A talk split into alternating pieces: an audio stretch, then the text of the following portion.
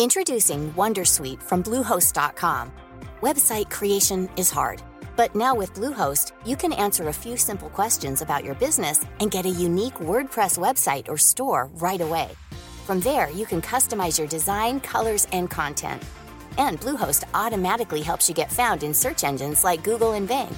From step-by-step guidance to suggested plugins, Bluehost makes WordPress wonderful for everyone. Go to bluehost.com/wondersuite. Economía pesada.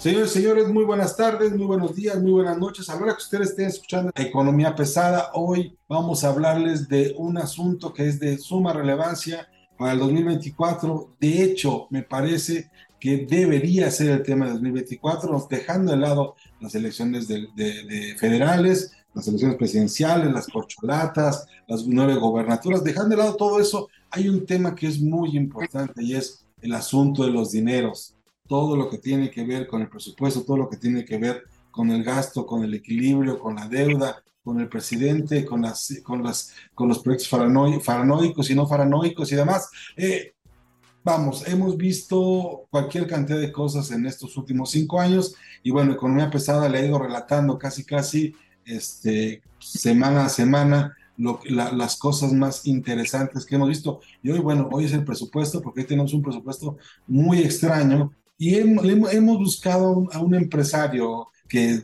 algo sabe de presupuesto, algo sabe de grilla, algo sabe de política, don Gerardo Gutiérrez Candiani, expresidente de la Copamex, expresidente del Consejo Coordinador Empresarial, pero sobre todo empresario, de los que saben lo que es pagar una nómina y pagar unos impuestos y mantener un, un negocio caminando. ¿Cómo está? Muy buenas tardes, muy buenos días, muy buenas noches. Encantado de saludarte, ¿eh? con mucho afecto y cariño, ya sabes. Y agradecimiento por la entrevista, por supuesto. No, hombre, la- los agradecidos somos nosotros. Y bueno, ahorita me parece que lo más importante que tenemos que ver nosotros en el muy corto plazo, pues es el presupuesto, ¿no? Que se discute y en el largo plazo, porque es, el- es lo que vamos a sufrir el año próximo.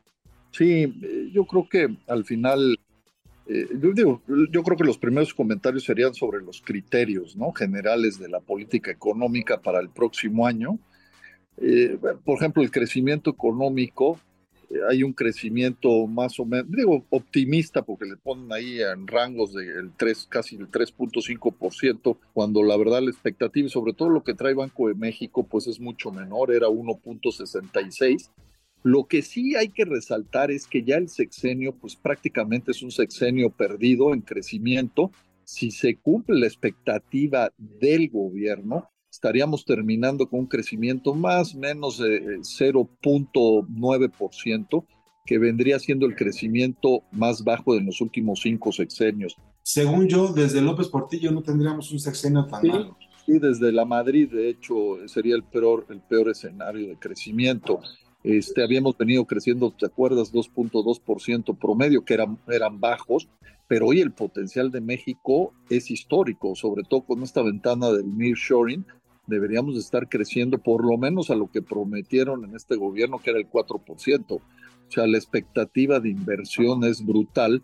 Este, si hubiera seguridad, este, si hubiera también, por supuesto, condiciones de, en el tema de la reforma energética, que ha sido un limitante terrible por el tema del acceso a los insumos de gas y electricidad principalmente, y por supuesto también el tema de respetar los acuerdos comerciales y el Estado de Derecho.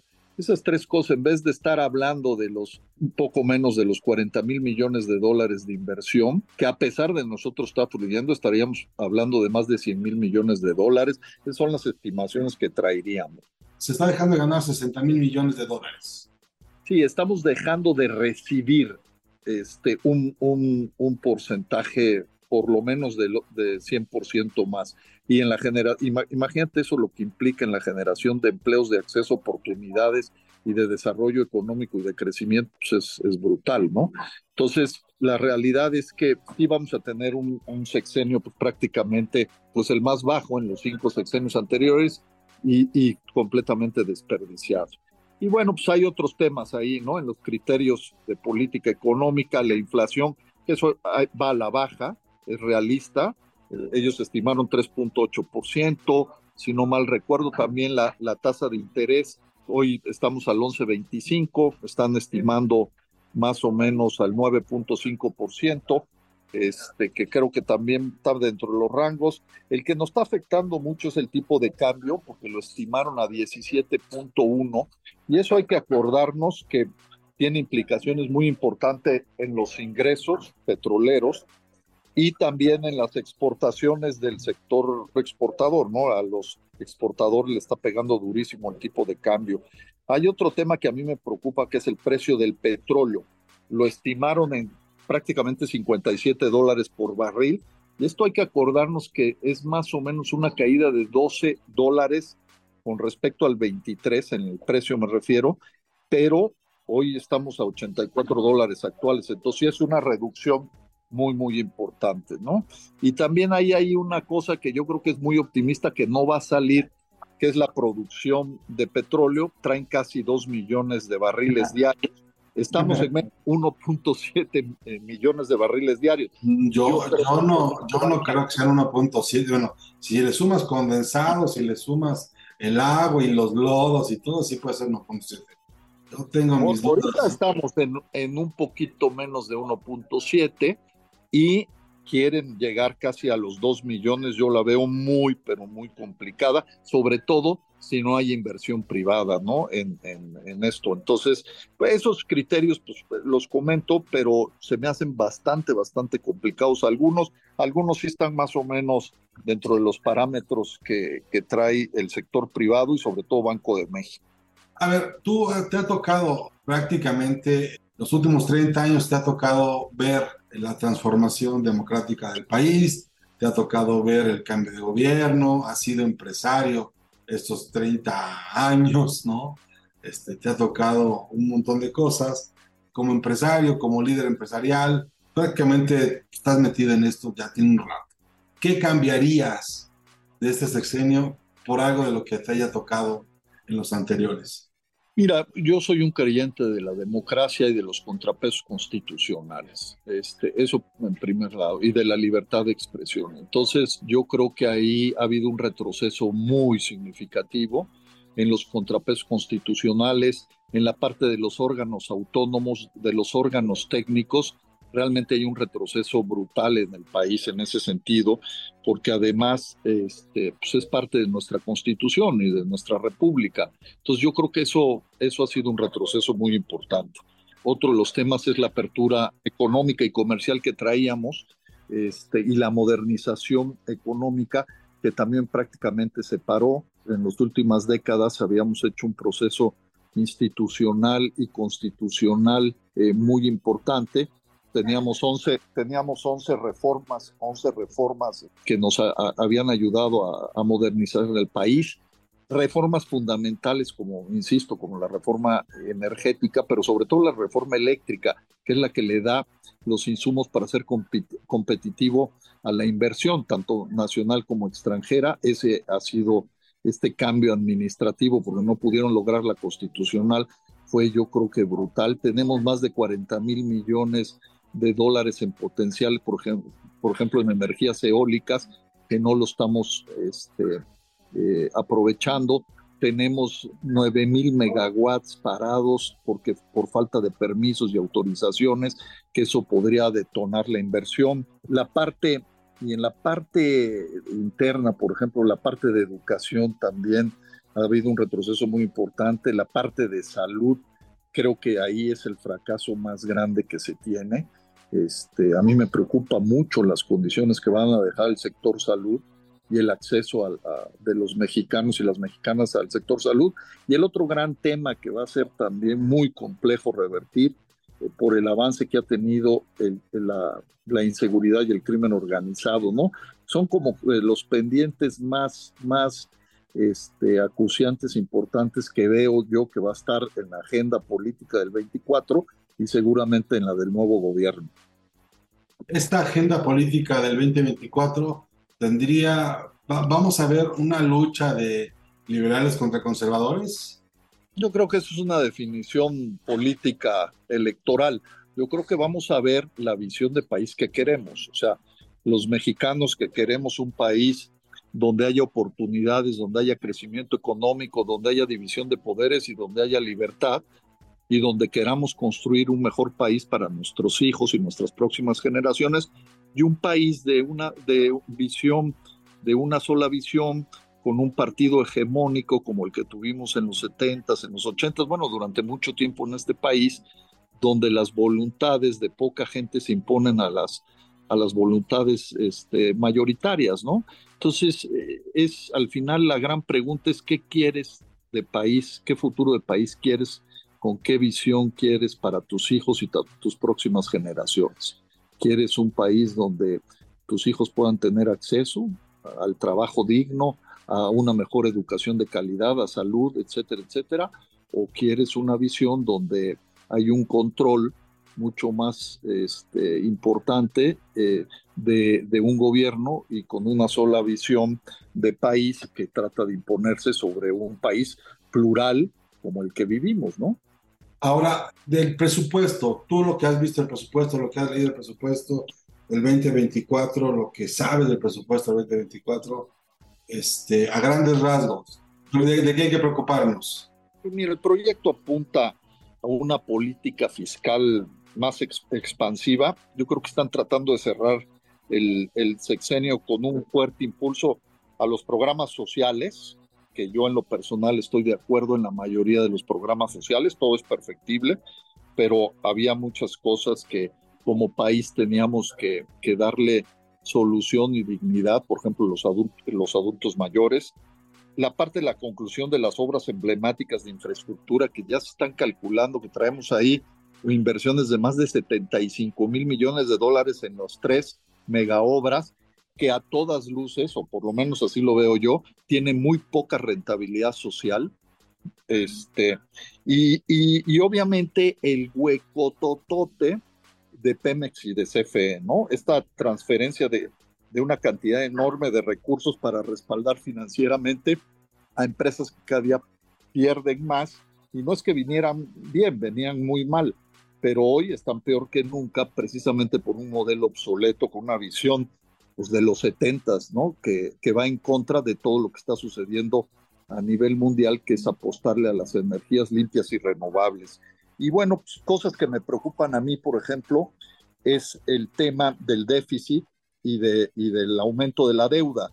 Yo creo que hoy tenemos el déficit más alto desde 1988, si mal no recuerdo, más o menos 5.4% por encima del estimado del 2023.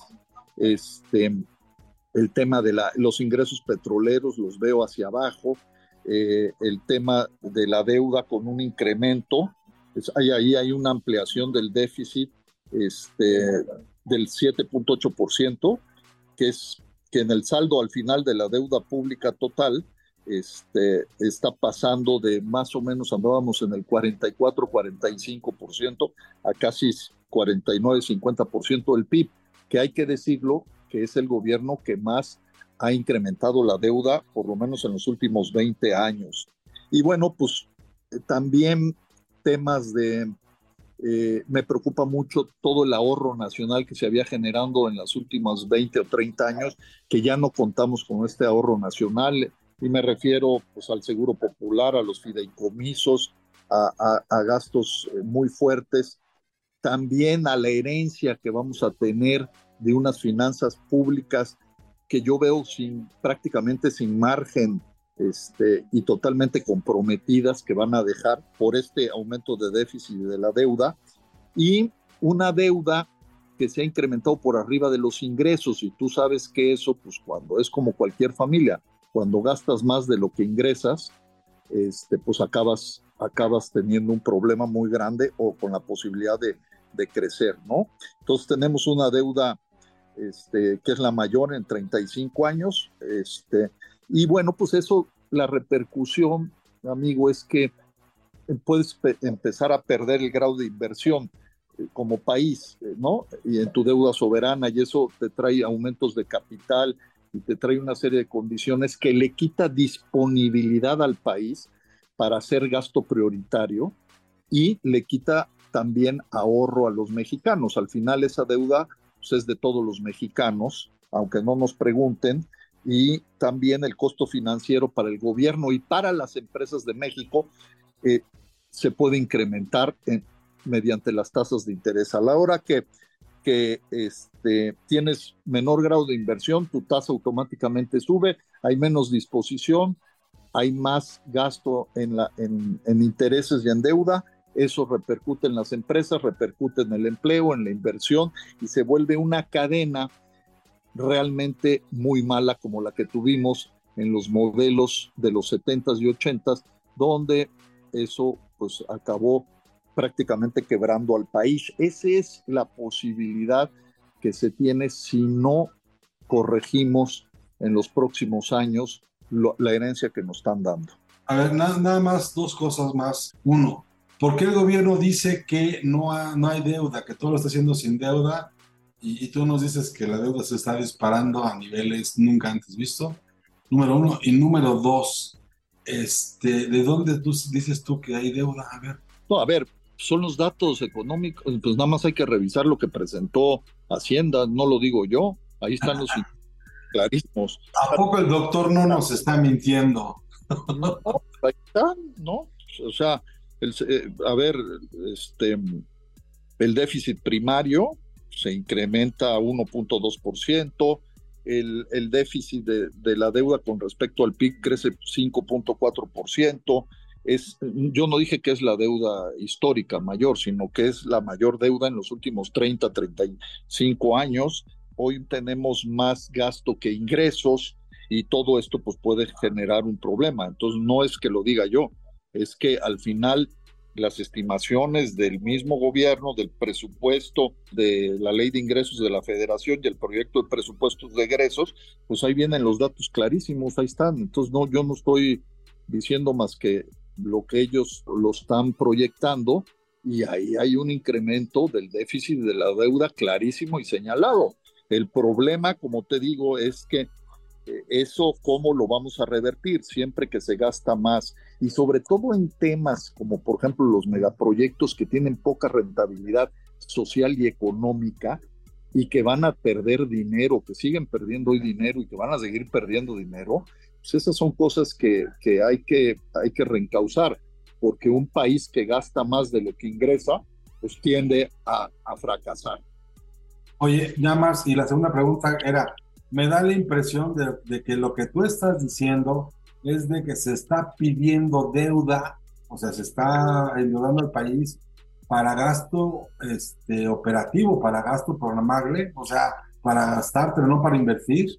Sí, de hecho, digo, los proyectos de inversión, sobre todo me refiero a las megaobras, hay poca rentabilidad, o sea, y te pongo los tres ejemplos, ¿no? Que son más significativos.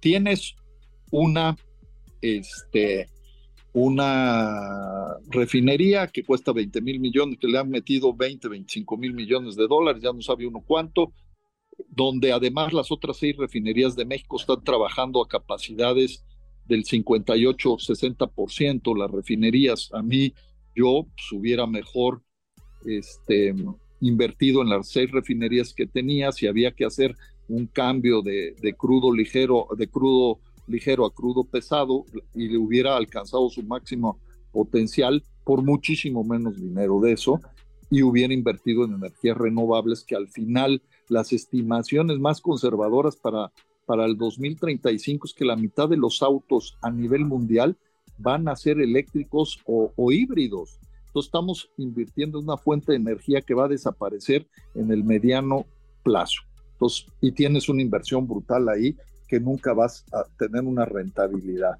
Es más un tema ideológico que un tema de rentabilidad de país. Luego tienes un tren, independientemente, ya no vamos a entrar al, tema de, de, medio ambiente, pero que va a ser muy poco rentable este, por las características, las distancias, etcétera, etcétera. Entonces, y que ha costado también pues 25 mil millones que se le sigue pidiendo dinero. Y luego este, ¿Cuál es la otra mega obra? El, tren. La refinería, AIFA.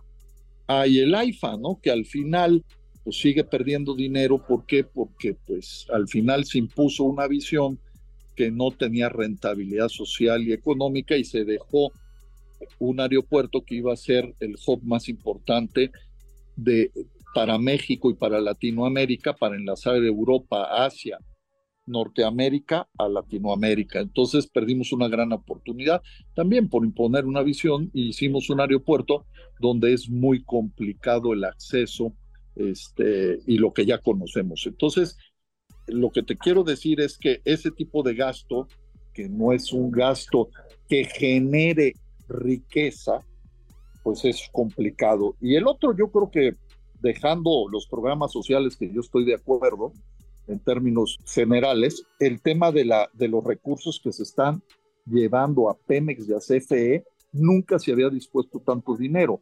Entonces, ahí es un barril sin fondo, porque además cada día está peor, cada día se pierde más dinero y sobre todo en refinación, es la que más pierde dinero. Estamos haciendo una refinería y este y bueno, pues eh, la situación de Pemex cada vez más es más grave porque le aumentan, cada vez degradan más los bonos de Pemex, cada vez nos cuesta más, cada vez gastamos más y cada vez tiramos más el dinero. Pemex, la solución de Pemex y de CFE era precisamente la, la inversión privada. Y hay que decirlo porque luego a la gente este, la engañan nunca iban a ser empresas privadas, ni estuvieron pensadas para ser empresas privadas. Lo que no podía ser eficiente y no tenía recursos las empresas, las empresas nacionales era precisamente donde el sector privado iba a invertir y le iba a pagar una renta, una rentabilidad altísima que hoy le estaría generando muy buenos recursos a Pemex y no tendríamos que estar subsidiando, o por lo menos no en esa cantidad, la operación eh, de Pemex, que eso al final también tienen que entender la gente, que ese recurso que sale de todos los mexicanos, a la hora de que nosotros, Pemex, este, que debe, sus bonos están cerca de ahí, hay como 80 mil millones de dólares, pues el que los va a tener que respaldar es el gobierno federal en algún momento, como deuda soberana. Y esa deuda soberana es deuda de todos los mexicanos. Yo solo quedaría, me queda una pregunta y, de verdad te aprecio mucho que nos, puedas, que nos hayas podido hoy tomar la llamada, pero este, ¿por qué el secretario de Hacienda arriesga todo su prestigio en un proyecto económico como este? No, no, yo, yo no lo veo así, ¿eh? No, yo creo que tenemos un buen secretario de Hacienda. A mí se me hace una gente profundamente sensata. Lo que pasa es que son los márgenes y las prioridades que tiene hoy el gobierno y él se está adecuando a eso dentro de un, dentro de un marco todavía de control. O sea, al final porque es lo que se dice, oye, México nada más tiene una deuda del 50% del PIB y este, los países industrializados este, o desarrollados llegan hasta el 100%. Eso es cierto también. El margen que tenemos todavía es, es importante de control, pero lo que preocupa es eso, ¿no? La disminución de los ingresos y el aumento de gastos yo no critico el presupuesto, lo que estoy criticando más bien es que el dinero que se está gastando en, de una manera muy importante es dinero que no se va a recuperar y sobre todo que no tiene un potencial eh, grande en beneficio de los mexicanos. O sea, que tú estés subsidiando la operación diaria de Pemex por un tema de mantener este, esta parte ideológica, bueno, pues yo creo que se puede hacer de manera mucho más eficiente. Este, no se trata de privatizar Pemex, nunca ha estado en esa tesitura la decisión. Este, que haya obras, siempre las obras de infraestructura son muy importantes, pero hay que tener claridad que las obras de infraestructura tienen que tener una rentabilidad económica y social muy grande, que hoy no se tiene.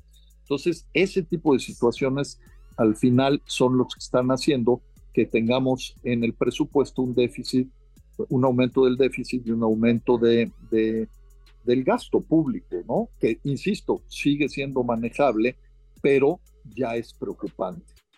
Va. Oiga, pues yo le, yo le agradezco mucho que haya podido conversar con nosotros en Economía Pesada.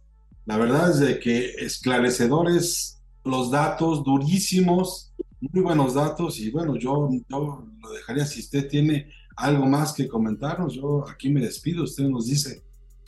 yo creo que nada más tenemos que estar muy pendientes, ¿no? Yo, yo insistiría que el 24 es una gran opción para que la gente participe hay que ser ciudadanos de hecho y de derecho y eso implica no solo votar, sino estar informados y eso ustedes hacen un papel fundamental, lo cual agradecemos como ciudadanos, como empresarios, el papel que ha tenido en los equilibrios y en, en la información y en el país los medios de comunicación como ustedes. Así que lo aprecio y lo, lo agradezco.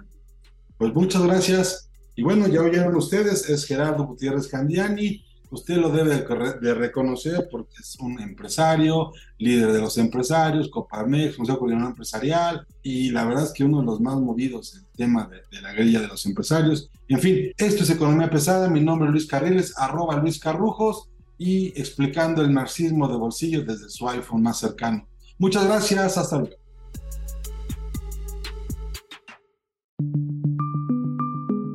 Esta es una producción de la Organización Editorial Mexicana.